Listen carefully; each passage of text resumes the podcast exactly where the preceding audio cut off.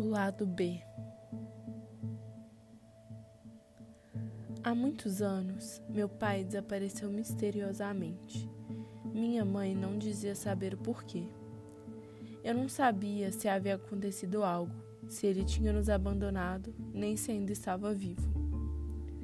Então, um dia, com saudades do meu pai, decidi visitar o porão, onde estavam todos seus pertences e fotos. Porém, ao entrar naquele lugar sujo e escuro, encontrei sete cacos de espelho jogados no chão. Fiquei intrigado ao ouvir um sussurro vindo deles, que dizia: Seja a mulher com a melhor aptidão do reino e não passará este ano de azar. Com curiosidade, perguntei: Ano de azar?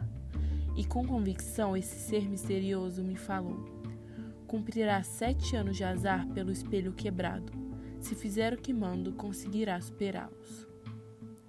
Com essa descoberta e com saudade de meu pai, eu adoeci e, consequentemente, não conseguia fazer nada direito. Ficava apenas deitada. Com medo do porvir, finalmente decidi fazer o que ele falava. Assim que completei o ordenado, me curei e um pedaço do espelho foi recolocado no lugar. Logo percebi que tudo era real, então todos os anos perguntava qual missão deveria cumprir. No terceiro ano, o espelho me deu um encargo que não compreendi de início. Ele me disse: Seja a mulher mais poderosa do reino e não passará este ano de azar.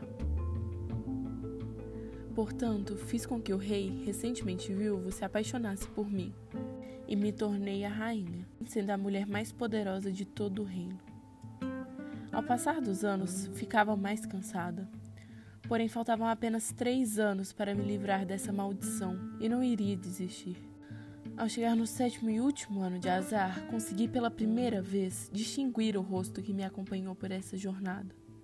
Quando olhei para ele, preso naquele espelho, não sabia o que pensar. Meu pai, meu pai esteve comigo e me ajudou por seis longos anos. Mas por quê? Nesse momento entendi quando eu passasse do sétimo ano de forma bem-sucedida, o espelho iria se completar, e desse modo eu conseguiria libertá-lo. Recebi então meu último encargo: seja a mulher mais bela do reino e não passará este ano de azar. Durante muito tempo, o espelho me assegurou que eu era a mulher mais bonita do reino.